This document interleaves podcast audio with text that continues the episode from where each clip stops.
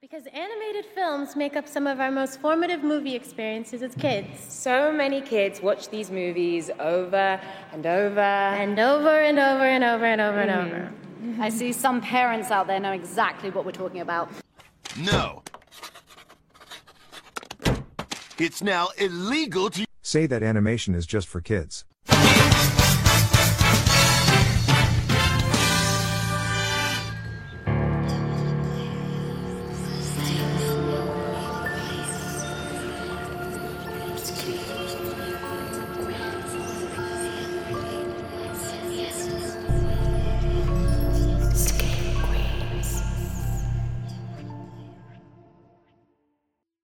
Buenas noches Screamers y bienvenidos a un nuevo episodio. Mi nombre es Rodrigo Gilbueto y finalmente agarramos la pala y nos volvimos a sentar para grabar. Estoy acá con el equipo completo como de costumbre, Fer, Shard, ¿cómo andan? Muy bien, se siente raro, ¿no? Es como hace mucho tiempo no hacíamos esto y la verdad, re contento. Sí, como que de alguna manera ya pasó un año. O no, bueno, grabamos el episodio de fin de año, pero siento como que de la regularidad yo me quedé en el episodio de los aliens. Sí, sí, ese fue como el último episodio en el cual veníamos mes a mes ahí laburando constante y hubo esa pausa en el medio por factores externos. Nos volvimos a juntar en fin de año porque el episodio de lo mejor del año no puede faltar. Y nada, y nos quedamos ahí, a mitad de camino. Alguien se dejó WhatsApp abierto, está haciendo cagada. No me mandes al muere, Fer. Ahí ya lo cerré. No me quemé. Por favor. Tengo pie. Pero, pero bueno, ya estamos acá de vuelta, no prometiendo regularidad, porque la verdad es que se nos complicó bastante. Ya salimos de eh, la cuarentena, el encierro, que ahí podíamos grabar con una amplia disponibilidad de tiempo. Estamos más complicados con distintos proyectos, pero acá de vuelta. Claro, la- como que la pandemia era una especie de home office que tenías más disponibilidad. Y ahora que pudimos salir, va, igual ya esto es viejo, ¿no? Ya hace bastante que podemos movernos. Y estamos haciendo cosas más por fuerita, ¿no? Como que estamos más con los ciclos de cine, más con otro tipo de actividades. Y bueno, nos torcimos para ese lado. Igual siento que esto es algo que hubiéramos extrañado si lo dejábamos de hacer. Así que aquí estamos de vuelta. Sí, de alguna manera Scream Queens es un podcast, pero también estamos haciendo muchas más cosas últimamente. También siento que ya tenemos algo que nos sostiene por fuera de largar episodios o no, eh, que es toda la, la plataforma digital que, que va siendo más copada. Estamos haciendo notas con algunos lugares, hace poco escribimos para el planteo y también estamos moviéndonos por nuevos formatos, digamos, ¿no? Totalmente. La verdad que ya hay una comunidad detrás y muchos más espacios donde nos pueden ver que solo escucharnos, obviamente. Así que bueno, ahora que hicimos esa introducción, nos pusimos a tiro, les contamos cómo venimos, pasemos al episodio derecho. Es un episodio con una temática bastante particular, digo, porque muchos considerarían que estamos repitiendo, ¿no? Sí, es como ambiguo lo que estamos haciendo. Pero bueno, hoy vamos a estar hablando de terror animado. Quiero aclarar, creo que lo primero que le dije a los chicos es, definamos bien qué diferencia este episodio del que hicimos en el último Halloween, que hablamos de justamente terror animado para chicos, quizás ahí estaba la aclaración. Pero, ¿qué tiene este episodio diferente a los otros, Shard? Y de alguna manera, como todo, está en una categoría que va a compartir cosas, pero nuestra principal diferencia es un terror que claramente ya desde lo que es el vamos, suele estar enfocado en algo mucho más para el público adulto y en un entendimiento que justamente muchas películas animadas para niños no suelen meterse en un nivel de profundidad o en un nivel de, no sé, temáticas más fuertes o más adultas o más impactantes que no podría procesar un nene claramente. Así que iríamos por ahí. Sí, yo creo que este episodio viene eh, con la frase, el, cine animado es para chicos, es, es infantil.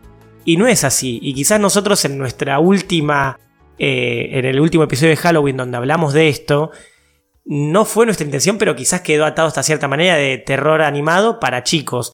Y no, y queremos mostrar que hay todo un mundo de películas eh, con este tipo de características animadas, no, necesariamente en stop motion, pero animadas, que apuntan a todo un mundo y a un espectro de edad por arriba de los 18 años necesariamente, ya sea por su temática, ya sea por lo que muestra o por varios factores. Things where people are dancing around and doing a lot of histrionics. But animation is not a genre. And people keep saying, the animation genre. It's not a genre. A Western is a genre. Animation is an art form, and it can do any genre. You know, it could do a detective film, a cowboy film, a horror film, an R rated film, or a kid's fairy tale. But it doesn't do one thing. And next time I hear, oh, what's it like working in the animation genre? I'm gonna punch that person. También, bueno, elegimos algunos filtros porque también es un mundo muy grande el del animado y como ya sabemos está la mega industria de animación japonesa y vamos a intentar capaz no meternos tanto en lo... Sí, capaz algunas cosas japonesas, pero no en el anime, como más dicho, que capaz es ya otro mundillo en particular. Y también, bueno, no repetir un poco toda esta cuestión de, no sé, todas las pelis con esa animación medio rara Uncanny Valley del 2000 de Resident Evil y Dead Space y todas esas cosas de adaptaciones de videojuegos. Claro. Creo que ahí ya estamos sacando como para hacer un poquito más claro el camino. Pero como bien dice Yardi, anime, creemos que hay tanto para hablar que puede ser otro episodio. Eh, adaptaciones de juegos y eso ya estuvimos hablando un episodio de terror y juegos y no queremos hablar tanto de adaptaciones de por sí. Y bueno, como mencionamos antes, no estamos tocando quizás las pelis de Tim Burton como El extraño mundo de Jack, Coraline, que ya hemos hablado y tenemos todo un episodio de una hora especialmente dedicado a eso. Esto es el resto. Por más que quede raro como quedar como lo que sobró, como las obras, no, hay, un mundo ahí para hablar muy interesante. Es que en realidad claramente no es la- lo que sobra, sino que es como una especie de porción dentro de lo que es lo animado, que está orientado hacia los niños. Así como hay películas de terror, que son de, perdón, películas de terror como Abra Cadabra, que no es animada y sin embargo también es para chicos. Pero bueno, lo que quiero llegar es que simplemente estas, estas películas animadas para chicos son una porción de algo mucho más grande. Como decía Rodri recién, básicamente. Excelente. Y bueno, ya que establecimos las bases de este episodio, hablemos un poquito del terror animado, ya que lo estuvimos tocando eh, previamente. Hablamos de que puede ser para chicos como que no. ¿Qué es lo interesante del terror animado? ¿Qué lo hace interesante en vez de, no sé, de ver un live action y ver a personas actuando una película de terror? Yo creo que lo primero y lo que más se resalta cuando alguien busca ver algo animado es la posibilidad de la creatividad. Y con el terror, yo creo que se da eso, la construcción capaz de, de monstruos. No sé, a veces uno ve un monstruo en un live action y el, el efecto especial es medio choto o no queda como coherente con el mundo. Y a veces la animación hace, da espacio para una coherencia de algo mucho más creativo y algo que puede ser impactante visualmente en un inicio. Estoy de acuerdo.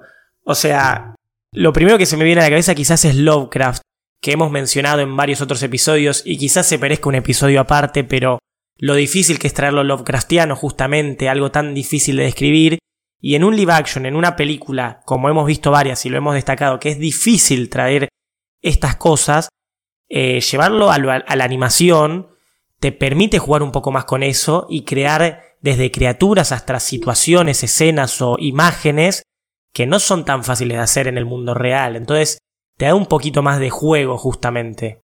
Creo que lo animado, asociar lo animado al juego, eh, no en el sentido de vuelta, no de lo infantil, sino de juego como de probar, de intentar, de experimentar, está recontra relacionado.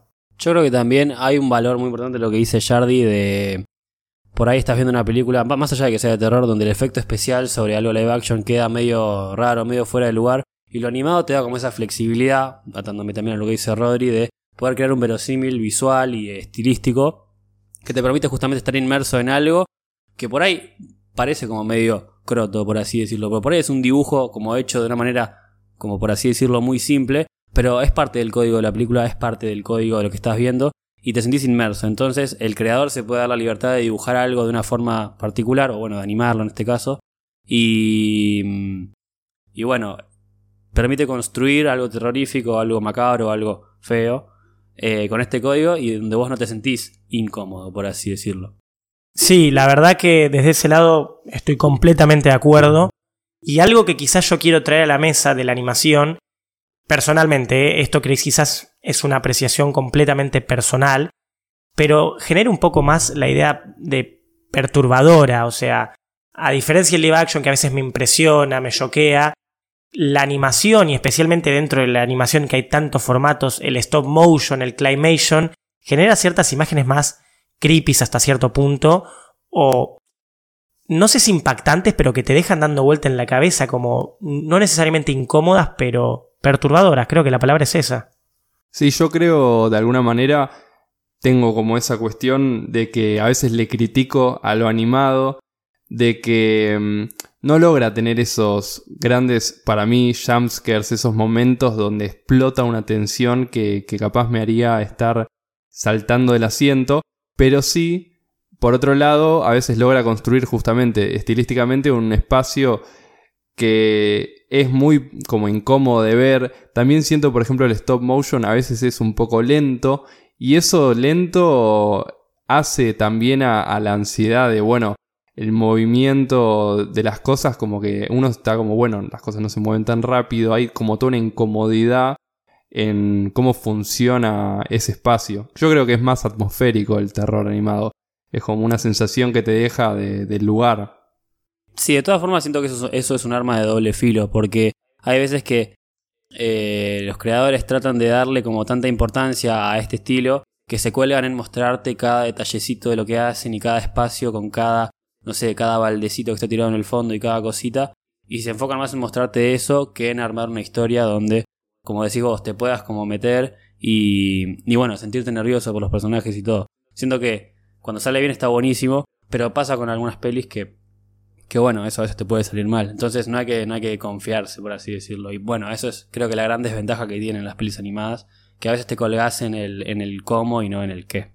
Sí, igual eh, la palabra que usó Jardy como el adjetivo, esa idea atmosférica, me gusta mucho y quizás va acorde a lo que vos decís. Como que se complementan porque lo eh, hay un foco en todo lo atmosférico, en el contexto, en toda la creación del ambiente, de lo que la persona está viendo y quizás el personaje queda en varias películas, no en todas, porque claramente la gente que está escuchando este puede decir, ah, no, pero tal película no lo hizo, pero en varias de esas puede llegar a ser que no logras quizás una conexión de por sí con la trama. Y lo hemos hablado previamente, esto, Fer, no vamos a entrar ahora en las películas, pero decir, sí, esto está hermoso y visualmente es una locura y tal vez estas escenas me generaron incomodidad, pero la verdad no estoy compenetrado o comprometido con lo que está pasando realmente.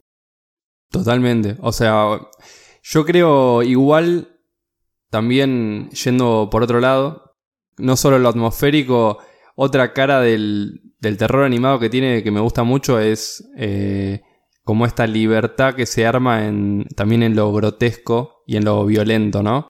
Como que creo que el gore es mucho más libre en lo animado, como que las cabezas pueden explotar mucho más fácil. Como que, bueno, también o sea, siento, es, como que todo el tiempo quiero hacer referencias a, y todavía no estamos arrancando un tema, pero a veces eh, ver unas tripas ahí es mucho más fácil dibujarlo y mostrarlo en una película a veces puede quedar como una película, no sé, medio turbia y es como un poco más amigable, un poco más digerible la, no sé, todo el logor en lo animado. Sí, incluso quizás por fuera de todo el terror gore que surgió a principios de los 2000 con el eh, torture porn y todo como el estilo de Hostel, el juego del miedo, que ahí como que se llevó a límites que previamente no estaban ni siquiera contemplados. Pero antes de eso, quizás el único lugar donde veías ese nivel de sangre, por más que sea animada, era en estas películas, en el terror animado o en este tipo de...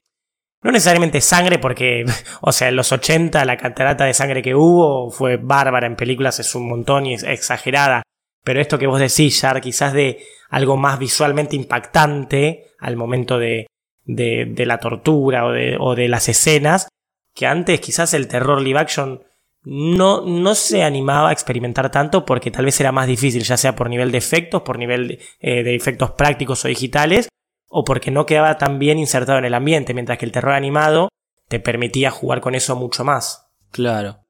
Pero bueno, también el tema estaba en eso que mucha gente y durante años lo consideró que si la película era animada, y ni siquiera estoy hablando de, stop motion o de las películas al estilo Wallace and Gromit con, plastilina, porque la verdad que en la animación hay un montón de formatos, pero siempre estaba como la idea que si es animado es para chicos. Y no siempre fue así. Y estos últimos años creo que lo demuestran más que nada, ¿o no, Yard?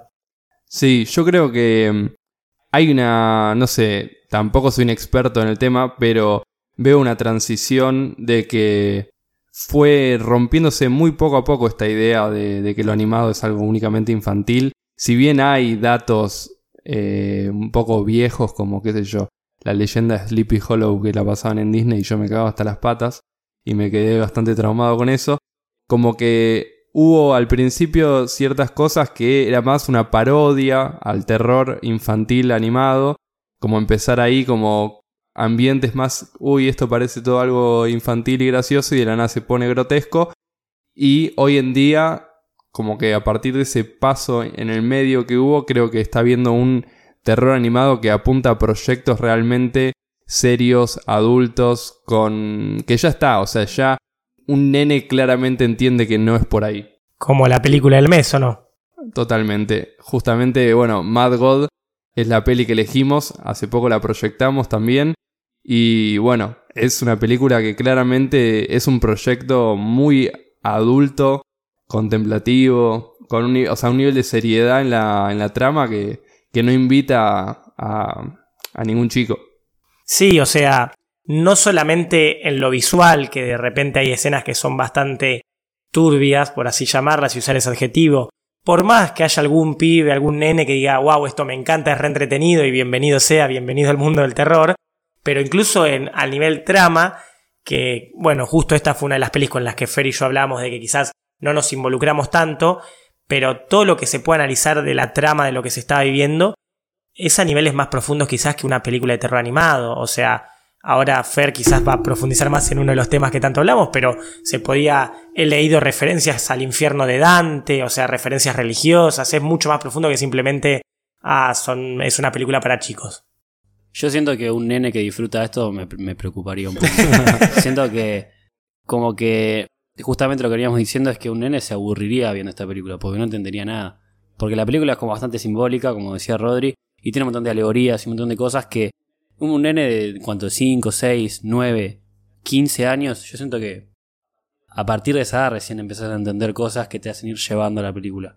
Y más allá de cosas que yo siento que la peli no tiene tan interesantes como no sé, algunas cosas en la trama que siento que se va para cualquier lado. Sin embargo, hay cosas interesantes que tenés que ser un espectador activo y tenés que pensarlas y tenés que tratar de entender a qué quiere llegar. Y bueno, un nene no, no está para eso. Entonces, eh, apoyándonos en la idea de recién, esta es una peli animada que no es para chicos. Sí, la verdad que fue es el mejor ejemplo y creo que ese fue uno de los motivos por los cuales la elegimos como película del mes no solo porque visualmente es impactante, toda la parte detrás de eh, cámaras de cómo fueron armándola, que ahora quizás vamos a profundizar, pero por el hecho de que es un claro ejemplo de el terror animado existe, el terror animado para adultos existe y está bárbaro y hay un montón para ver ahí que se te puede ofrecer.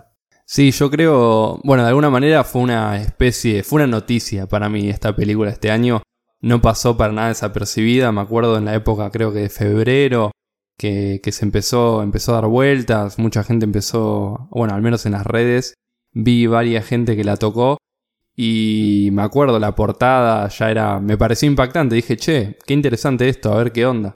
Y es una experiencia, justamente, ya también desde lo adulto, de no simplemente no entender lo simbólico, ¿no? Que, que también igual va atado a esto, es una experiencia contemplativa, es un descenso justamente para mí, desde como, bueno, lo hablé con Rodri, pues la vi en dos partes, y en el medio hablé de esto con Rodri y medio que me marcó un poco mi mirada, pero sí siento que es un descenso a infiernos y infiernos y a lugares cada vez más profundos, más perturbadores, eh, y realmente nunca hay un espacio que, que no sea como el anterior, y es una experiencia, al menos visualmente, impactante. Para mí, una una obra de arte en el sentido artístico visual. Obviamente, narrativamente tiene mucho que deja de lado y que deja por desear, pero eh, creo que visualmente, siempre cuando veo un stop motion o algo animado, veo todo el esfuerzo que hay detrás y sabiendo la historia detrás de la construcción de esta película,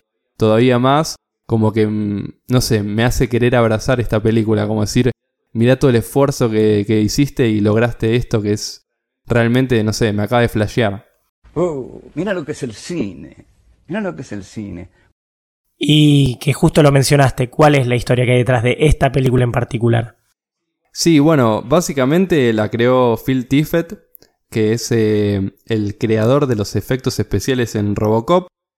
Y fue un proyecto independiente que fue haciendo a lo largo de más o menos 30 años por partes, que fue incluso, ya se habían lanzado ciertas partes de esta película en dos, al principio de la década pasada, del 2010. Y bueno, hay realmente como momentos donde el proyecto quedó quieto, donde él, él volvía a invertir, pero también es algo, la animación es algo que desde uno, sin una producción, sin alguien que te soporte atrás, es algo muy caro. Claramente era un proyecto más personal que algo que vino de una productora decir queremos hacer esta película. Por, no solo el hecho del tiempo que llevó, sino esto que decís, que se pausó por momentos, después volvía. Fue como realizándolo de aparte, ¿o no? Sí, es como algo impulsado por una persona que quiere llevar su idea y bueno, también obviamente capaz alguna productora le decía, che, hagamos algo con esto, pero se lo modificaba y claramente él quería sostener su propia mirada, su propia manera de realizarlo y no, o sea, es realmente un trabajo muy personal en ese aspecto. Lo estamos armando de a poco, eh. aquí paso por paso, estamos bien. Sí, la verdad que de todos lados también esto es algo que justamente no es por desprestigiar el terror para chicos ni nada por el estilo, al contrario, banco que el terror sea para todas las edades y, cada vez abarque a más gente, desde mi lado siempre apoyando eso, pero estas películas permiten justamente lo que vos mencionás, ya apreciar eh, el laburo que hay detrás, el tiempo y el esfuerzo, quizás la palabra esfuerzo, por fuera de que todas las películas llevan un esfuerzo, en el hecho del stop motion, cuando vos te pones a ver eh, que es fotograma por fotograma, un movimiento mínimo y el tiempo que lleva desde ese lado, eh, quizás en una peli de terror para adultos así, se puede, eh, la persona o el espectador lo puede apreciar un poquito más. Sí, yo siento que eso está buenísimo siempre y cuando se, se cree un verosímil y un código que tenga sentido. Porque a mí no me divierte nada cuando una peli simplemente es, bueno, meter esto por meter esto y, y, apostás a que la gente diga, wow, qué esfuerzo que hicieron y todo. Sino que bueno, en esta película se ve claramente como el esfuerzo está puesto en crear todo un mundo que es re interesante, porque vos te parás a verlo y tiene un montón de como partes pequeñas dentro de un caos total. Tenés un, juego de jerarquías, de alturas, de gente que está como por arriba, por abajo, más abajo todavía. Y bueno, se crea toda una cosa que es interesante. Ahora, no vamos a dar ejemplos porque no queremos tampoco matar ninguna película, pero cuando vos agarrás, no sé, cualquier cosa y generas un mundo donde metes todo, metes todo, metes todo. Y eso es lo único interesante para, y bueno, apostás a que la gente te diga, wow, qué lindo lo que hiciste. No sé, siento que no pinta tanto. Y por eso nos parece interesante esta peli, porque logra hacer algo que tenga como una especie de sustancia que está bueno. Sí, yo creo que además de, todo, bueno, todo lo lindo que acabamos de hablar y etcétera, también, como Rodri decía, tiene escenas turbias y también tiene escenas que son eh, bueno, muy violentas. Eh, o sea, hay toda una cuestión de la creación del infierno, de las jerarquías de poder, hay una cuestión en el sonido como también medio como insoportable. Ya en un momento creo que la escena que más me quedó impactante fue la de esta especie de hospital barra lugar de cirugía, que era como insoportable, ya el llanto, el sonido, era como todo... Era desgastante emocionalmente verla en buenos y malos aspectos. Por un lado era como, uy, quiero pausar e irme, pero por otro lado era como, no, dale, tengo que atravesar esto. Y, y también, bueno, con un nivel de ahí de, de, ver violencia y ver, bueno, mucha sangre, mucho, muchas entrañas, que, que, bueno, que es también algo que es una de las patas del terror. Y, y también mucha, o sea, creo que logró combinar estas cosas, atmósfera, lo perturbador y también la cuestión más gore, que a veces en el terror animado están un poco escindidas, como que no, no todas van por todo eso junto. Claro, y yo tengo una pregunta para hacerte vos, Jordi, porque íbamos hablando en un momento, ¿vos sentís que una peli animada de terror que no se la juega con todo por el gore y por algo así como grotesco y súper detallado, está como desperdiciando el medio?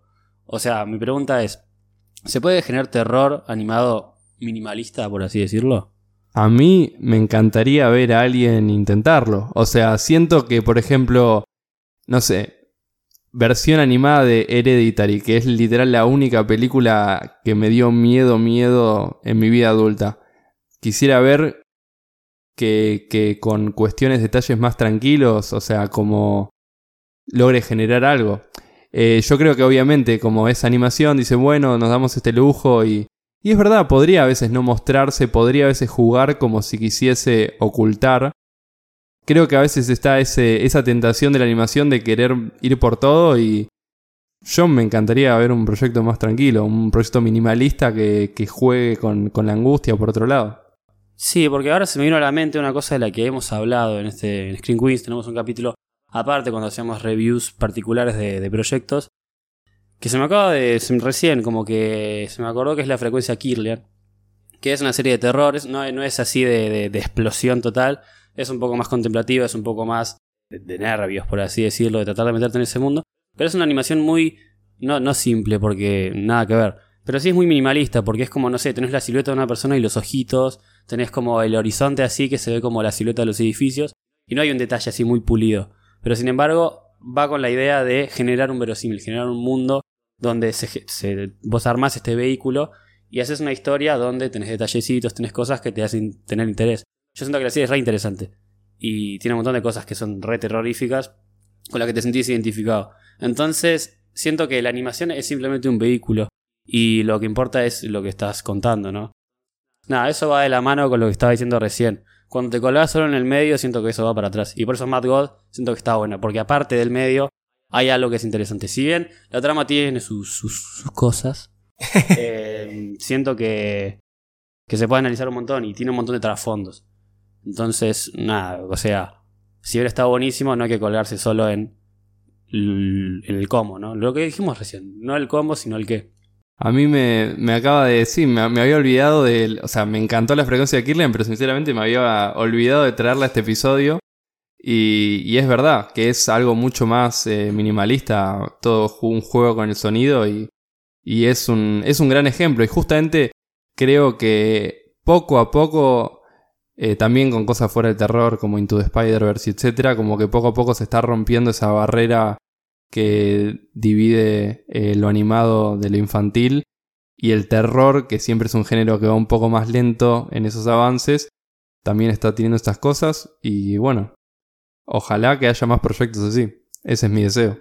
Vale aclarar que es una producción nacional y popular. Está bueno. Aguante Cristian Ponce. Está Sí, bueno comentar lo que se hace acá, porque bueno, el cine está complicado. Así que. Recontra, siempre es importante destacar. Saludos a Cristian Ponce y a Tangram Cine porque está bárbaro.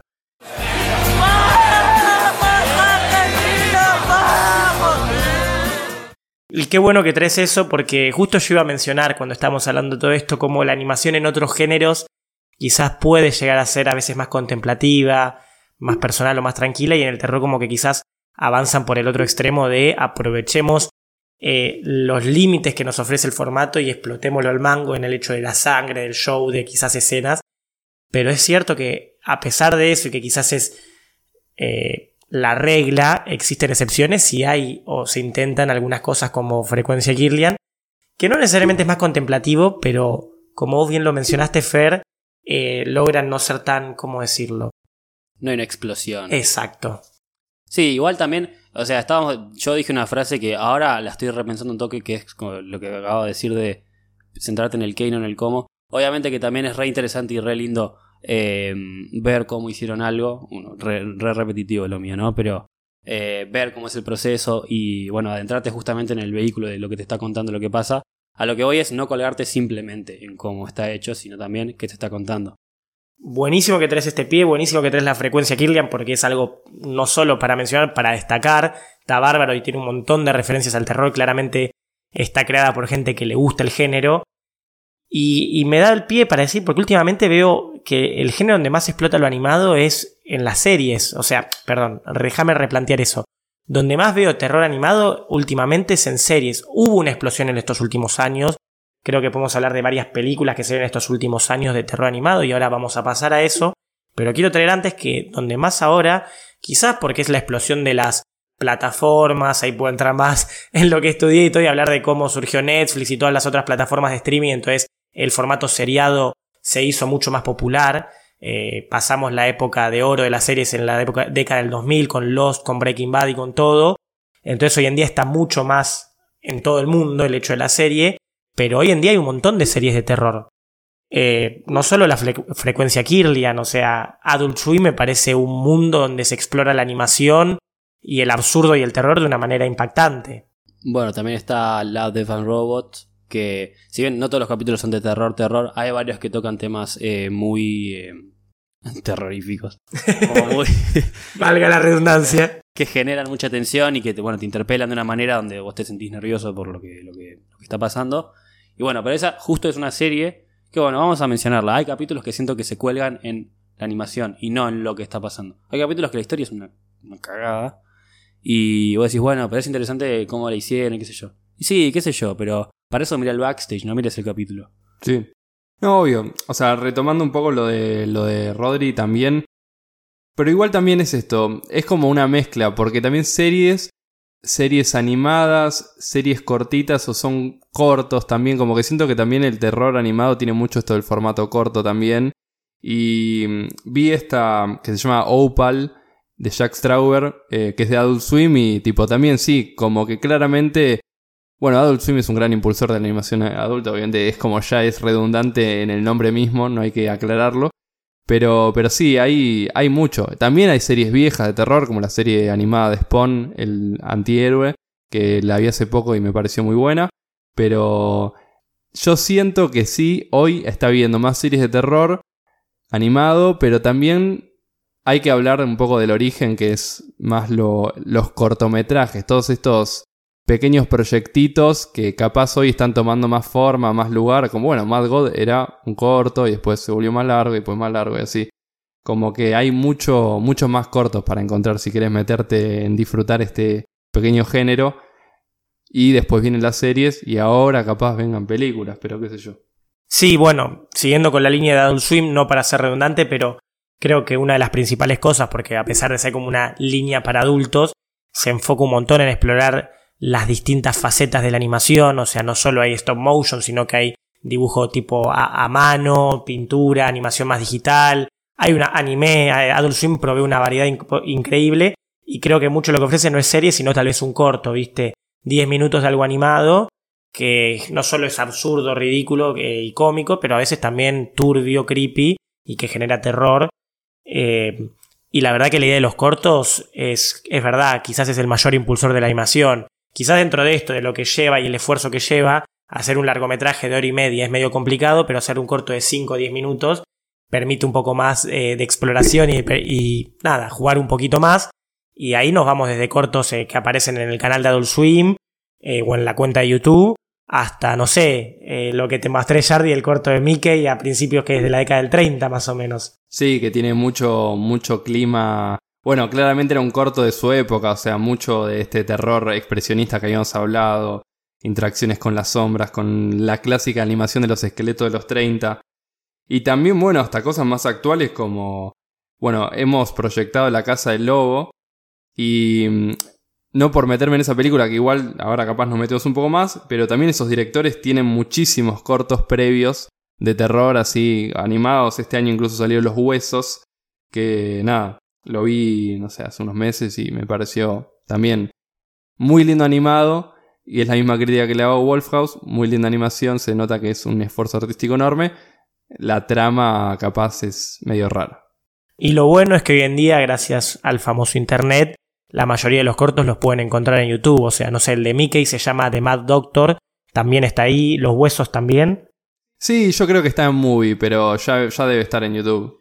O sea, la variedad de ponerse a buscar y encontrar formatos de animación en cortometrajes de terror es extensísima y está bárbaro. O sea, hoy en día para prepararnos para este episodio nos empezamos a buscar y encontrábamos por YouTube un montón de cosas, listas, preparaciones y está bárbaro. Incluso para cerrar la línea de series y de cortos, creo que el formato que explotó, o perdón, o la serie que explotó en su momento en YouTube justamente es la de Don't Hack Me I'm Scared, que sacó seis videos que se hicieron todos virales. El primero en su momento se hizo viral, había gente hablando teorías conspirativas de qué implicaba, qué querían decir. O sea, se creó todo un lore y una comunidad, una fanbase detrás de eso que es enorme y que incluso ahora parece que va a ser como una segunda temporada. Pero es como el claro ejemplo de terror en cortometraje, animado, en YouTube, como que complementa todo esto que estamos hablando. Sí, bueno, y es como esto que decía de esto, lo quería decir, pero no quería todavía spoilear Don't Have Me Scared, pero que es como esa transición de el parodiar lo infantil de algo que parece amigable y, y bueno, y después no. Eh, pero yo igual no estuve mucho en esa época conectado, como que siempre supe que existía, creo que había visto algunos muy sueltos, pero recién ahora, hace poco, o sea, para prepararme para este episodio me los vi, eh, no, no estuve tan presente en ese momento. Sí, siento que también, para que se entienda perfecto, podemos como diferenciarlo con eh, Happy Tree Friends. Claro. Que, a ver, si bien los dos son turbios, no, no es nada que ver una cosa con la otra, porque Happy Tree Friends es tipo, bueno, le reviento la cabeza al alce y es gracioso. Sí, es gore. Claro, y Don't Have Me Scare es realmente pensar en una cosa que es muy profunda, que te hace pensar y que te hace ponerte mal. Y yo creo que, bueno, el vehículo de, bueno, esto es como amigable, es para nenes, y después te, te pongo un tema que no, que no es para nenes, para nada, acompañado de todas estas imágenes de, no sé, hay- me acuerdo de un capítulo que hay una torta que la cortan y adentro hay como carne, de Sí. mar, no sé qué, que vos decís, ok, tipo, acá hay algo muy raro que me está haciendo tener interés. Yo creo que esa ambigüedad, que esta palabra ya la dije, así que lo siento, eh, que esta cosa así que se contrapone es lo que genera interés y por eso siento que explotó en su momento, porque la gente lo veía y era como, esto me re descoloca, pero bueno, quiero seguir viendo porque me interesa. Sí, totalmente. A ver, yo justo, a diferencia de Jared, yo lo vi en su momento cuando iban saliendo y estrenándose, creo que lo enganché para una semana después de que estrenó el primero.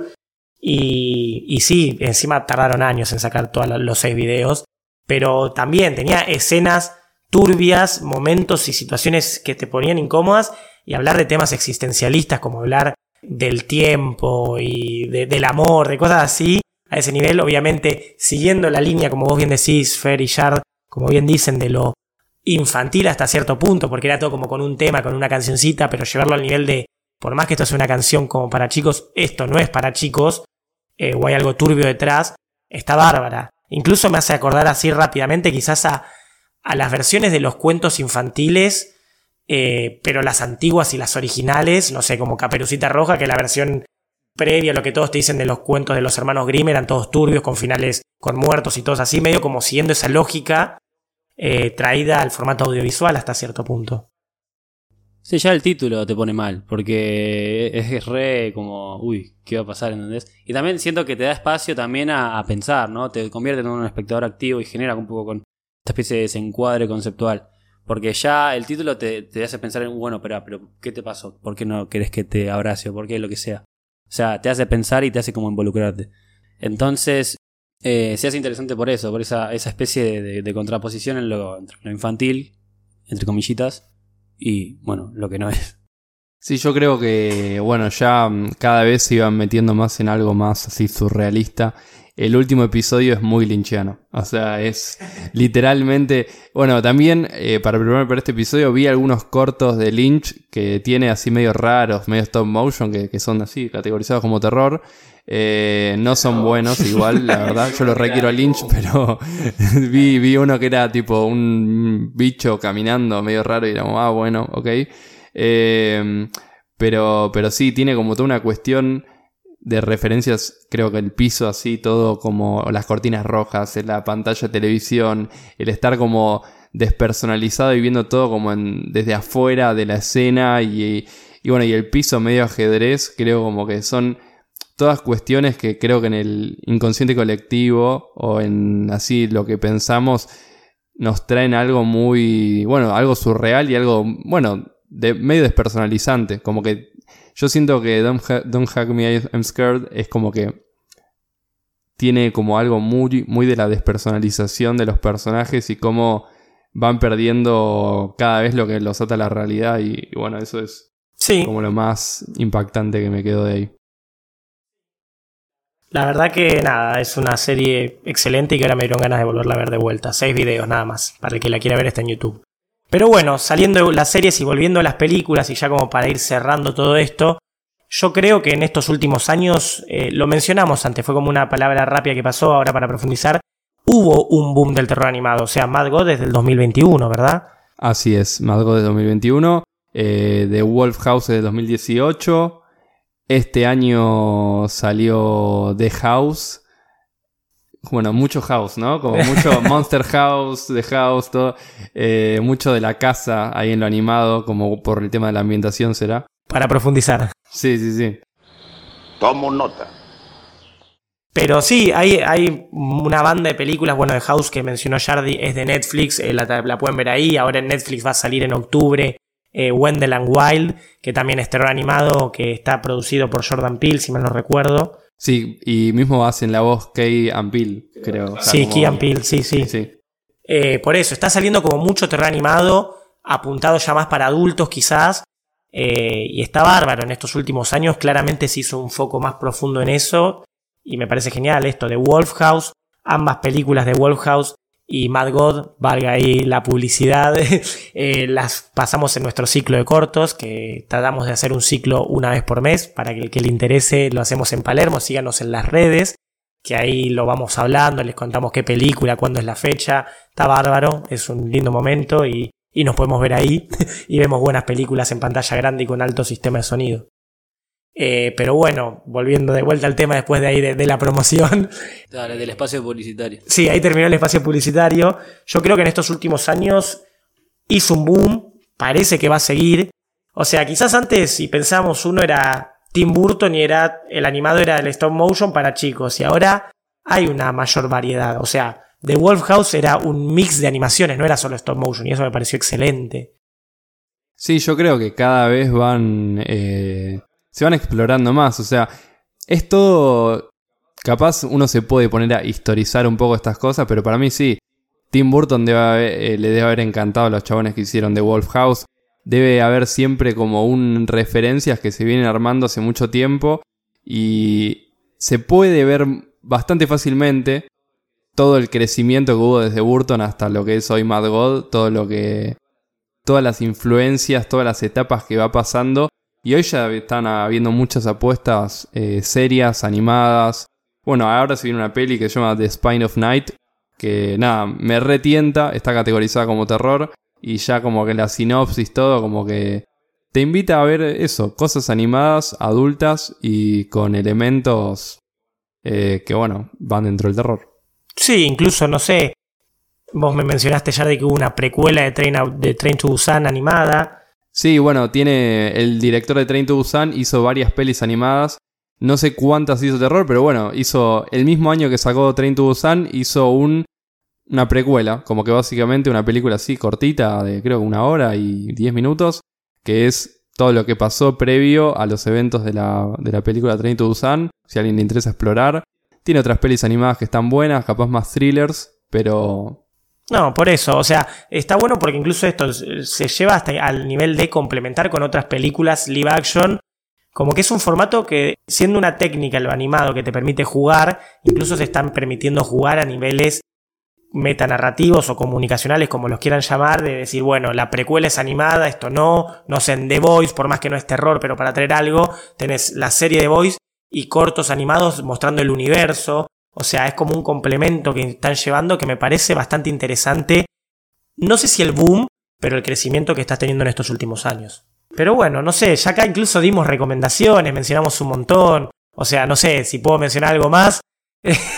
Eh, recomiendo la película de Scooby-Doo en la isla de los zombies, que es excelente, que es una peli de los 90, que marcó mi infancia. Pero creo que es un excelente nivel de diferenciación, porque hubo episodios de Scooby-Doo de la serie como eh, ambientados como en Halloween o ambientados como en una estética de terror, hasta películas animadas, pero ese era otra cosa, era ya era para jóvenes adultos, para jóvenes adultos o adolescentes con otra temática, con muertos, con trayéndolo incluso a la idea de Scooby-Doo que es de mostrar monstruos con la idea más real y que corren peligro los personajes. Y creo que ahí está como la diferencia eh, de lo que tenemos el terror para chicos clásico en Scooby-Doo, en sus series, en sus películas clásicas y Scooby-Doo la isla de los zombies como el clásico paso al siguiente nivel de que gente más grande puede ver terror animado. Igual ven Scooby-Doo porque es genial. Es, es lo mejor, es lo mejor. Scooby-Doo en todos sus formatos, live action, animado, ban- bancamos Scooby-Doo. Pero bueno, recomendaciones hay varias, no solo nuestra película del mes, Mad God, tenemos La Casa Lobo, la precuela de Train to Busan, Wonderland Wild cuando salga, The Spine of Night, dijo Jardy. Hay una banda para ver, eh, denle una chance y si no quieren ver películas porque dicen no estoy para sentarme a ver esto una hora y media, hay cortos. Sí, hay un corto que, quiero mencionar que siento, me dio, me esta sensación. Yo veía este corto antes del 2010 y me decían, no sé, este es un corto de la Deep Web, de un found footage japonés, no sé qué, y yo me cagaba hasta las patas. Hoy ya uno tiene mucho más control sobre las cosas y bueno. eh, Se llama Atman y... No sé, no, no, no lo vean entero capaz, pero vean dos minutos, que es algo muy cursiado, básicamente. No sé, así, así de corta. A ese nivel lo tiró. O sea, no lo vean entero porque no lo van a aguantar. Encima, no, no explicó mucho más, es cursiado, esa me encantó. Es que literal es, es algo que ves y decís, esto está curso. O sea, si te lo ponen en otro contexto y te dicen, no, el video de la Deep Web que se encontró en Japón de no sé qué, te hacen toda una historia. Yo creo que con un contexto creepy daría más miedo. Tremendo. Pero bueno, hay una banda de cosas para ver, para disfrutar y para conocer del mundo del terror animado. Sabíamos que iba a ser un episodio corto, lo limitamos mucho porque ya hemos hablado previamente y tal vez hay otros temas que den para otros episodios. Pero está bueno volver a grabar, ¿no? Fue lindo. Así es. No hay mucho más para decir, más que buenas noches, Screamers. Buenas noches, Screamers.